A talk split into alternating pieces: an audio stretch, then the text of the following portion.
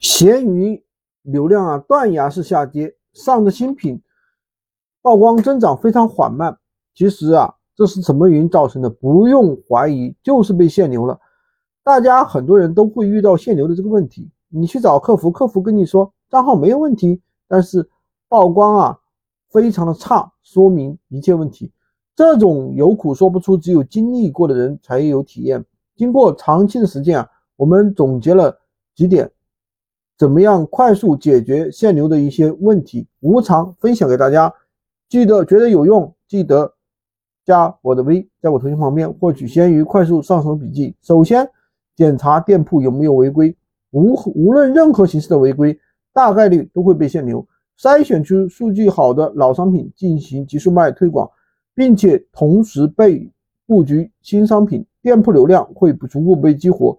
如果在没有违规的情况下，售价一般是被隐性售价一般违规，一般是被隐形限流了，所以一般来说是以下不当症情况造成的：账号没有严格保存 EGE 卡，多个买家卖家账号之间产生关联，容易被限流。遇到这种情况呢，账号修改为 EGE 卡，七到十五天即可恢复。第二，店铺存在大量垃圾商品，一般十五天到二十天。不产生曝光、不出单的商品要及时下架，否则就会增加店铺的滞销率，时间久了就会被限流。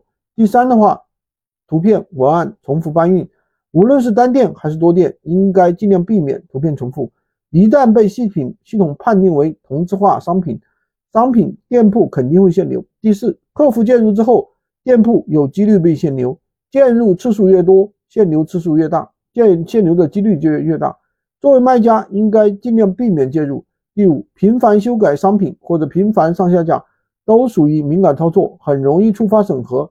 审核期间，店铺也会被限流。第六，店铺提醒卖家退货率高于平台均值，店铺因为提示导导致成交率低，间接造成限流。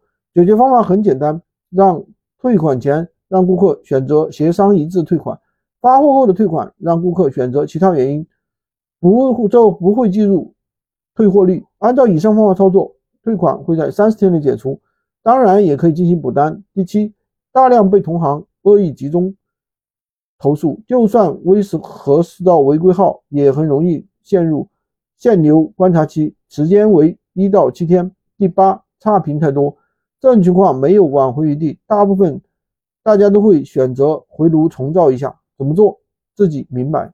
第九，三天打鱼两天晒网，恢复慢，恢复率低，系统给的流量承接不住，久而久之就不会推流了。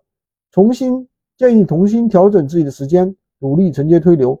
第十，胡乱补单，补单是要观察店铺的数据和同行数据的，胡乱补单很容易造成店铺数据异常，最终导致限流。以上十点，大家应该尽量去避免。平台宁可错杀错杀一个，错杀一百，不可放过一个。以上喜欢军哥的可以关注我，订阅我的专辑，当然也可以加我的微，在我头像旁边获取闲鱼快速上手笔记。如果你听了很多也不知道怎么操作，或者说去操作了没有拿到结果，可以加我们的微，进入我们的训练营，快速学习赚钱，快速学习快速赚钱。